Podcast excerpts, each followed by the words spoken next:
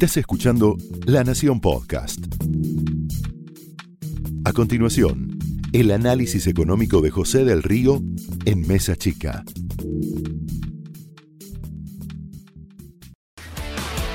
Varados, aislados, stand-alone.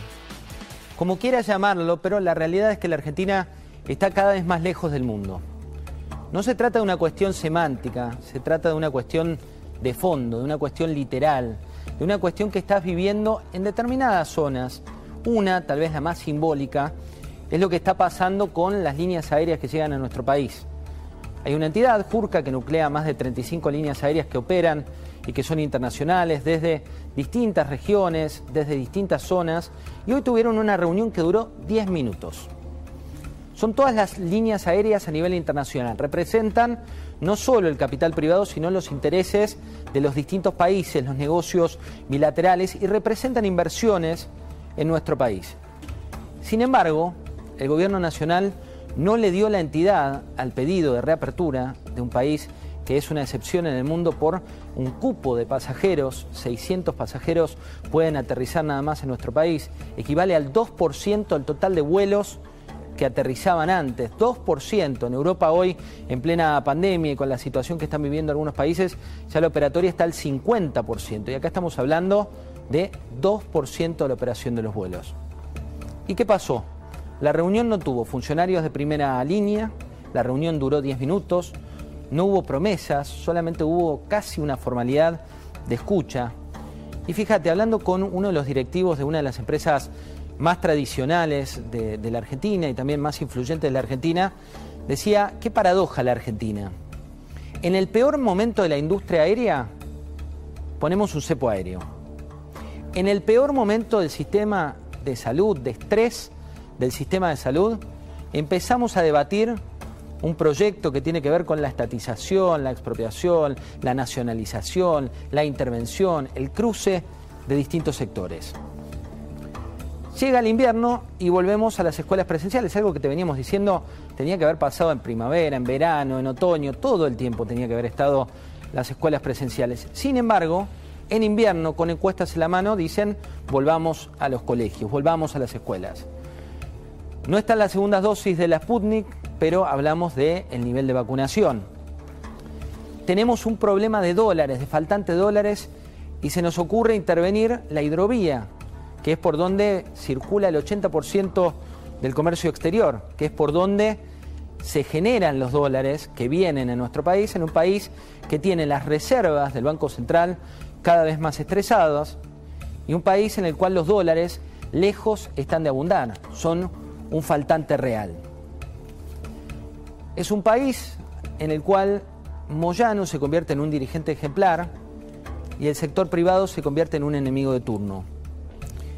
Es un país en el cual el Banco Central va a atravesar un veranito en pleno invierno de sus reservas con una emisión monetaria récord para darte a vos la sensación que la economía está mejorando, cuando en realidad va a ser solamente una sensación térmica que no tiene fundamentals como para defender esa situación. Es un país en el que ese veranito se va a dar en el marco de un ajuste, tal vez el ajuste más grande que hayan tenido los jubilados en el último tiempo, con una pérdida de poder adquisitivo no solo producto de la inflación, sino de una reforma que se vende como una reforma en favor de los jubilados y no hace más que perjudicar su poder adquisitivo. Es un país en el que la inflación va a estar en torno al 50% cuando te venden un presupuesto que la tiene al 29%.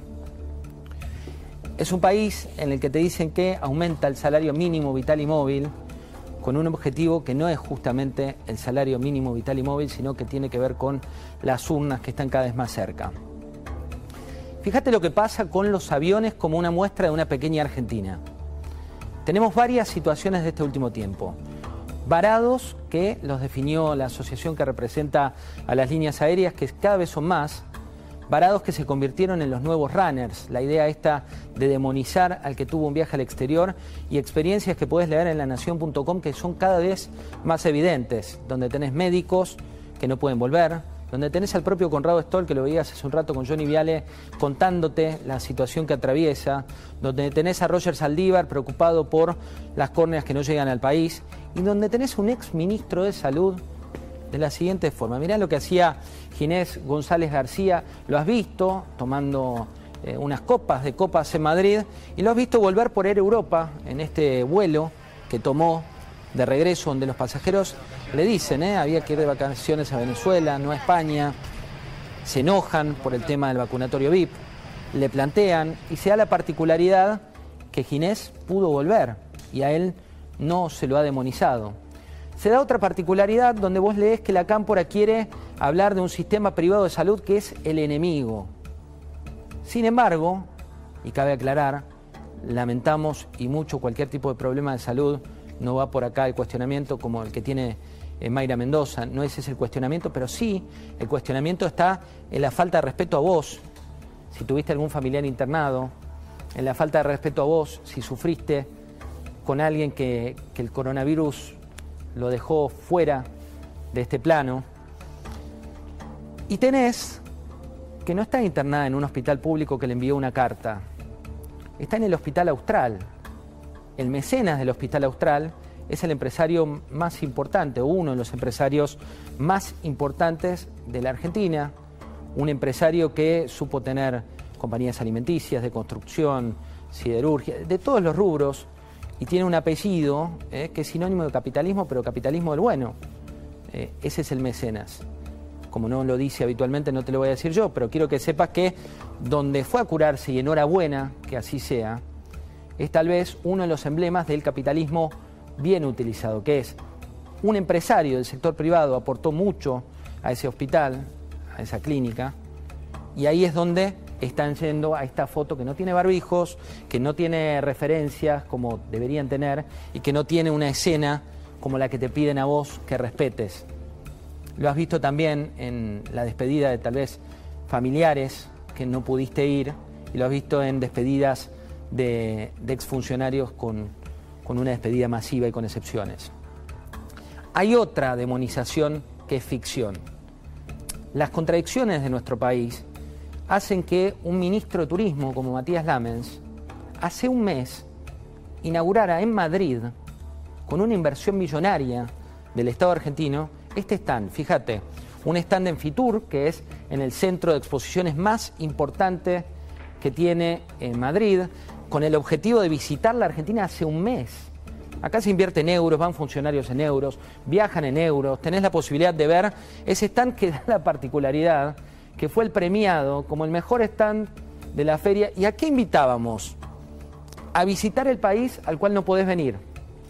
Hace un mes pasó esto. Inclusive tenemos otras imágenes que, están vinculadas con, con este funcionario y con promociones que se daban en ese contexto de este stand que te muestra las contradicciones que tiene Argentina. Te invito a venir, pero te cancelo los vuelos. ¿Sabes cada cuánto se asignan las tripulaciones de un avión? En un mes vos tenés que anticipar cuándo va a estar esa tripulación, qué avión va a estar asignado, y la Argentina te avisa de un día para el otro. Sin embargo, te invitamos a jugar al fútbol, te invitamos a bailar el tango, celebramos obviamente a Diego Armando Maradona y te recibimos el premio a la mayor inversión que tuvo en este caso el stand de la República Argentina, Argentina Potencia. En paralelo, por las otras calles, vos veías una situación donde también se invitaba a esos turistas. Hace pocos días se anunció otra contradicción, que es la bienvenida a la temporada de cruceros para dentro de un par de meses. Los cruceros están habitualmente, los del sur de la Argentina, habitados por turistas estadounidenses, por turistas europeos, por turistas chinos, que compran sus pasajes con anterioridad.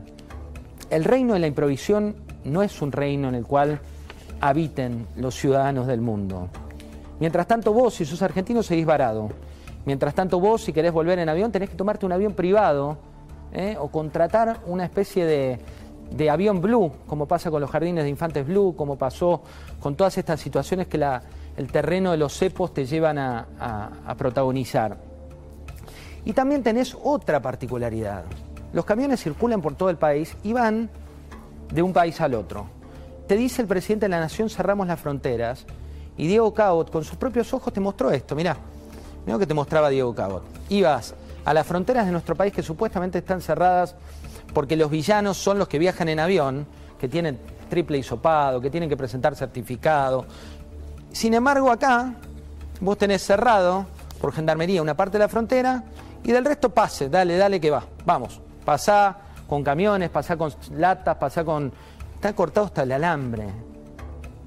Y nos preocupamos por los 600 pasajeros que tienen que llegar a la Argentina. Y por último, te digo lo que viene. Seguí muy de cerca, aerolíneas, la Dirección de Migraciones, el ORSNA, la comunicación del Ministerio de Turismo, la ANAC. Todo eso tiene una misma matriz que es la cámpora, el kirchnerismo, que está cruzada con información y con la idea de generar enemigos de turno que sean funcionales a lo que viene. Y después tenés otra cuestión, que es el plan económico que viene, el plan primavera, como lo hemos bautizado una y otra vez, para pasar el invierno, como lo decía allá lejos y hace tiempo el exministro.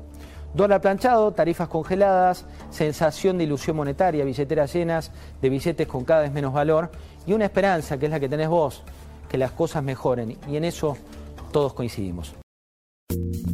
Esto fue el análisis económico de José del Río en Mesa Chica, un podcast exclusivo de La Nación. Escucha todos los programas de La Nación Podcast en www.lanacion.com.ar. Suscríbete para no perderte ningún episodio. Estamos en Spotify, Apple Podcast, Google Podcast y en tu reproductor de podcast favorito.